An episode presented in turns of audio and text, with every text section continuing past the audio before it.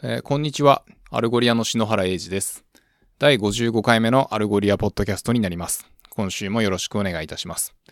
えー今週はですね、52回目のエピソードでもお届けした、えークレメントさんの、え React で、 Algolia と Mapbox と Twilio を使った、え store locator を作ろうという、えーライブコーディングの2回目が6月30日、そして3回目が7月7日に行われましたので、えーそちらのご、えーそちらの様子のご紹介と、えー私が Algolia に入るときに、まあその当時は solutions engineer チームのマネージャーをしていて、まあ私の hiring manager だった、えーアレックスが作ったアルゴリアの UI キットに関する記事が、えーまあ Algolia のブログに出ていたので、えーそちらのご案内をさせていただければと思います。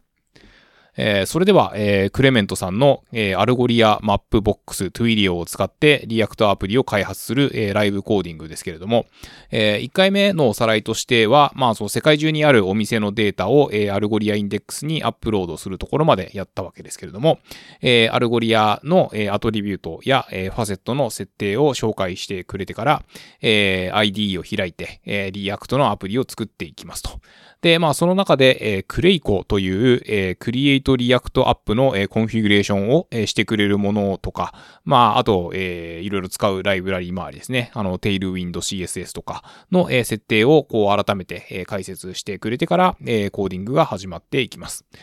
で、え2回目ですね、えー InstantSearch を使った、えーコーディングからということで、え InstantSearch の、え widget showcase を見ながら、えこんなウィジェットがありますねっていうのをこう紹介してくれてからですね、え yarn で、え algoliasearch と、え InstantSearch と、え react-instantsearch-dom の、え3つを入れます。で、え TypeScript でやっていくということで、えー、yarn の dependency で、えー、add types、えー、 react-instantsearch-dom を、えーして、えインポートしていくわけですけれども、え InstantSearch と、え Configure と、え Hits と RefinementList を、えインポートして使っていきますと。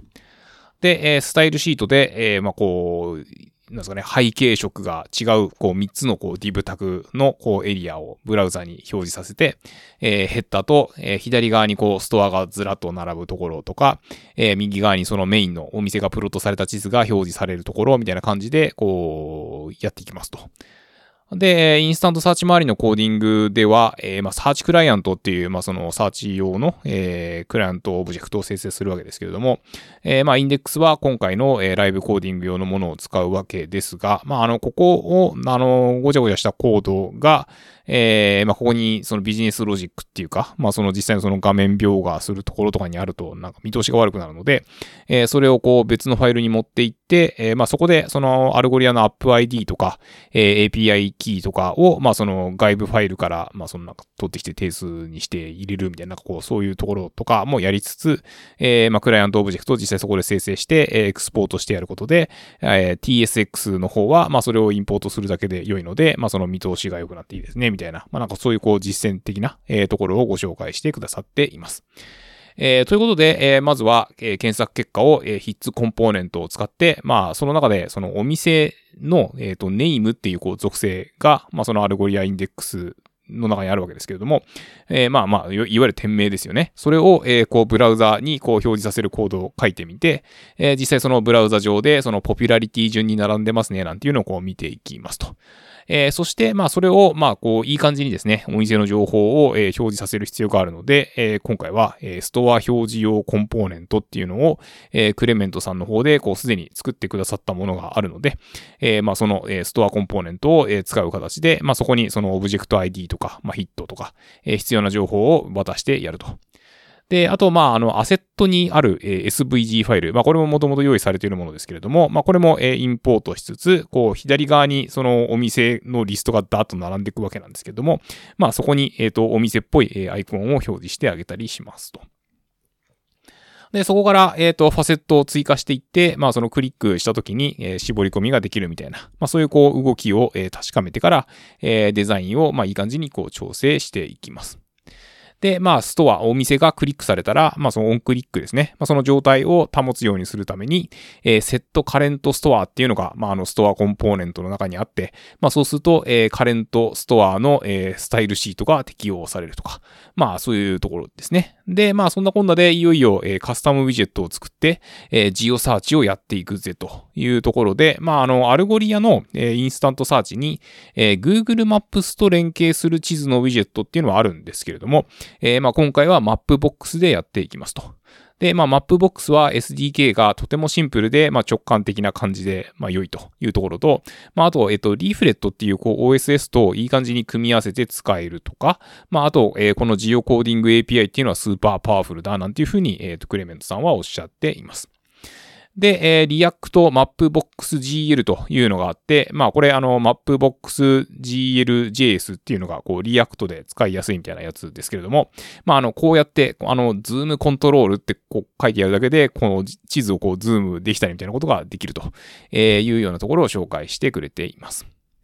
えー、そんなこんなで、えー、地図がブラウザ上で表示できるようになりましたということで、まあ、あの、緯度経度の情報を使ってですね、えー、 current store がある場合は、まあ、あの、ここが真ん中になるみたいな感じで、えー、まあ、マップ、その地図用の、えー、そう、 state 管理オブジェクトに、えー、必要な情報を渡したりっていうような、こう、コーディングが、えー、されていきます。で、まあ、あの、この辺は、えっ、ー、と、三項演算子とか使いながら、こう、ブツブツ言いながら、こう、エラーがあったりしつつ、まあ、こう、サクサク進んでいくので、まあ、ちょっと、あの、見てるだけだとキャッチアップ大変なんですけど、えー、まあその地図表示をする上で、まあそのどういう props とか、その state が必要なのかっていうのをこうザザッと理解するのにとても有用かなというふうに思います。ということで、えー、地図が表示されましたというところまでこう持っていって、えー、ズームもできるし、えー、そこに、えー、まあ、あるそのストアが、えー、地図にこうプロットされるっていうところまでできましたと。で、まあ、これ非常にこう軽快に動くんですけれども、あの、ブラウザの、えっ、ー、と、 DevTools でですね、そのネットワークのところをこう見て、えー、まあ、この低いレイテンシーを見てくださいみたいな、こう、そういうこうサクサク動く、えー、地図検索の裏側の説明をしてくれています。えー、そして、まあ、その地図をアップデートしないで、えー、一定範囲のストア情報を、まあ、そのままプロットし続けてるものをこう表示するっていうモードと、えー、あとはそのチェックボックスにチェックを入れると、こう地図を移動するごとに、えー、クエリを投げ直して、その地図を、まあ、アップデートするっていうか、もう一回その、えっ、と、ストアがあるあの、新しい、例えば、えー、地図を移動した先の、えー、と、ストアをまた取り直して、そこにこう、プロットするみたいな、まあ、そういう二つのモードを、えー、サポートしてたりっていうような感じで、まあ、かなり実践的な、えー、コーディングとなっています。まあ、そんな感じでですね、こう、思いっきりこう、ゴリゴリマップボックスを活用したコードを書き終えて、まあ、第2回目は終了という形になっていました。で、そして続いて、えー、最後の第3回目の方ですね。まあ、こちらも、あの、最初の方はですね、今までの振り返りみたいなところから始まっていくんですけれども、まあ、あの、この回はですね、まず、えっ、ー、と、 Algolia の、えー、 autocomplete を入れていってから、えー、次に、えっ、と、 Twilio を使っていきますみたいな、そういう流れになっています。で、Google とか Amazon とか、まあ、いろんな、えー、ウェブサイトを見ながら、えー、 autocomplete について紹介をした後、じゃあ、あの、 Algolia の autocomplete って、みたいなところを、えー、 Algolia の、え、ドキュメントをこう表示しながらですね、え、軽く解説してくださった後に、まあちょっとその live coding のやり方を変えたのか、あの、もともとそのコードが、えー、コメントアウトされてこうバーッと書かれているような感じだったのを、まあそこからあのコメントをこう片っ端から取り除いていくといったような、こう live coding のスタイルになっています。で、えー、ブラウザ上で、えー、 autocomplete な、え、検索体験を表示させて、こう動作を確認しますと。でそこから、あの、コードの、えー、解説に入っていくんですけれども、えー、オートコンプリートの、えー、インスタンスの生成とか、まあ、そのプロパティの、えー、説明をしてから、えー、クエリサジェッション用の実装をやっていきます。で、まあ、ここの、まあ、新しいところっていうか、あの、サジェスションコンポーネントっていう、まあ、新しいコンポーネントを作って、で、まあ、あの、そうすると、えー、例えば、えー、m a r っていうような、そのテキストボックスにその文字列を入力すると、えー、こう、モーダル的っていうか、こう、ブワッと、えー、その検索ボックスから、えー、サジェストが、えー、表示されるというようなところになっています。で、まあ、ただその、えっと、 Algolia 検索のサジェストを表示させるだけではなくてですね、えー、そこの、まあ、モーダル的なところに、まあ、そのマップボックスの API から取得してきた地名とかも、えー、そのサジェストのエリアにこう出してやるみたいなところで、まあ、よりリッチな、えー、検索体験を提供しているという感じですね。で、まあ、そのサジェストされたお店を、まあ、クリックすれば、もちろんそこにその地図上のフォーカスが映って、えー、まあ、いい感じになりますと。で、まあ、この辺の、えっ、ー、と、検索をする、そのユーザーにですね、その次の行動を促すみたいな、こう、オートコンプリートとかサジェスションっていうか、まあ、あとよく見かけるのはその検索履歴とかですかね。まあ、そういうのは、あの、強力なドライバーになると思うので、まあ、そのぜひ活用いただければと言ったところですが、で、まあ、それで、えっ、と、 autocomplete が、え、実装できたところで、まあ、その、続いて、え、 click collect。まあ、あの、正しいではなくて集める方の collect ですね。まあ、ちょっとあの、R と L が 難しいんですけど、えー、その Twilio を使って、えー、まあ、その機能を追加していきますと。で、えー、 CPaaS っていうんですかね。まあ、あの、 communication platform as a service としての、えー、 Twilio の紹介があってから、えー、例えば、えー、IKEA のウェブサイトに行って、まあ、その在庫がない商品について、えー、在庫が復活したら電話にテキストを送ってね、みたいな、まあ、そういう時に、えー、まあ、裏側で使われているのが Twilio だったりしますよ、というような紹介があってから、えー、 Twilio の、えー、ダッシュボードに、えー、移動して、えー、アカウント ID とか、 authentication token とか、まあ、あの、この辺を使って、えっ、ー、と、実装していくんですよ、みたいなご紹介があってからですね、えー、まあ、その、電話番号宛てに、えー、SMS 通知を行う場合は、みたいな感じで、えー、今回はですね、えー、カナダの電話番号を買って、えー、SMS の、えー、 capability も追加して、みたいな流れで、えー、トロントの、えー、電話番号をサクッと1ドルで、えっ、ー、と、買ってましたね。で、そこに、えっと、ストアロケーターキャナダみたいなこう名前をつけて、えー、これを使って、えー、メッセージングのサービスを作っていきますと。で、えー、クリエイトメッセージサービスっていうところがあって、まあそこで、あの、Notify My Users っていうのをこう選択していくんですけれども、でそこに、あの、センダープールっていうところで、こう、メッセージを送る先がこう、バッとリストされていて、まあ、あの、そこに追加していけるのは、その WhatsApp の番号を追加したりとか、まあ、あとなんかこう、ショートコードっていうのをこう、追加すると、まあ、ちょっと高いよとか、まあ、なんかこう、そういう説明をしてくれています。まあ、あの、とにかく簡単にですね、この辺の設定ができますよっていうのと、で、そこから、あの、サービスっていうのを作って、えー、ブラウザ上で JavaScript で、まあ、あの AWS の、えー、こう、ラムダっていうこうサーバサーバレスなファンクションが書けるやつがあるので、えー、そこに、えー、Hey カスタマーピックアップできるぜみたいな、なんかそういうメッセージを、えー、Twilio クライアントを使って送るコードを書いていくと。で、まあ、そのテストとしてですね、えっ、ー、と、POW っていうのかな？p o っていうのかな？まあ、あの、Mac 用の、えー、PAW ですね。えー、HTTP クライアントソフトウェアを使って、えー、まあそこから HTTP リクエストを発行して、えー、Twilio の API を叩いて、えー、クレメントさんのスマホに想定通りメッセージが届くっていうようなこうテストっていうかデモを、えー、まずやっていますと。で、えー、実際に、えー、届いたスマホの、まあそのメッセージが来てるよっていうこうスクショをこう AirDrop で Mac に持ってきて、えそれをこうデスクトップに表示させてなんていうこう、なんですかね、お疲れ様ですみたいな感じですけれども。で、最後にですね、えっ、ー、と、あの、実際の、えー、今作っているその React アプリの方に戻って、えー、ブラウザ上で、えー、まあ、何時にどのストアでピックアップできますみたいな情報をこう登録できる機能を、え、作って、で、そうすると、まあ、それ、その登録が呼ばれると、それをトリガーにして、えー、 Twilio に連携するような、こう、実装をしますと。で、まあ、ここでなんか、こう、いろいろこうトラブってしまってですね、あの、ライブコーディング結構しんどいなみたいなところあったんですけれども、まあ、あの、3回シリーズのこのウェビナーの、まあ、最、最終回の一番いいところなので頑張れと言った感じでしたけれども、まあ、実際、あのー、そのピックアップする時間を登録ってする、するところまではできたけど、あの、 Twilio を使ってメッセージが、その受信できたのかどうかみたいなところが、こう、うやむやになったまま、あのー、スライドに戻ってしまって、ったっていうような感じで、えー、終わってしまいました。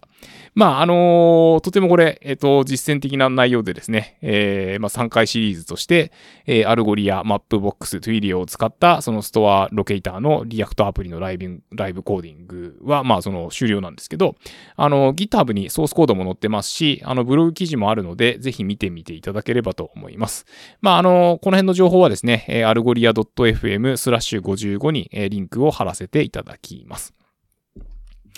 では、えっ、ー、と、最後にですね、えー、UI キットという、えー、 Algolia のデザインテンプレート集のようなものを使って、まあ、いけてる e コマースの search discovery 体験を構築しよう的な、こう、ブログ記事のご紹介をさせていただきたいと思います。えー、ユーザーの購買を促すための UI が重要っていうのは、まあ言わずもがなというところですけれども、えー、検索っていうのは、そのメッシーな、まああの日本語だとごちゃっとしたっていうか、まあ、あの、そういうところの、まあ、その中心に検索っていうのはいるわけで、えー、お客様、まあ、その購買客、お買い物客は、えー、理想の商品を求めて検索を行って、まあ、その先には、えー、商品、機能、価格、レビュー、配送方法など、まあ、あらゆる情報が含まれますと。でそんな中で、え、欲しいものが検索をしてすぐに手に入ることが期待値だとした場合に、え、体験の重要性というか、え、ブランディングというか、まあその評判とかいったところにもこう結びついていくのかなと。まあいうところで、まあじゃあなんでその UI キット for Search なのかというところで、えー、 Algolia の UI キットっていうのは、まあ今回作ったやつですね。えー、お客様がお買い物をする際に、まあ必要なすべての情報を簡単に見つけることができるような設計になっていますと。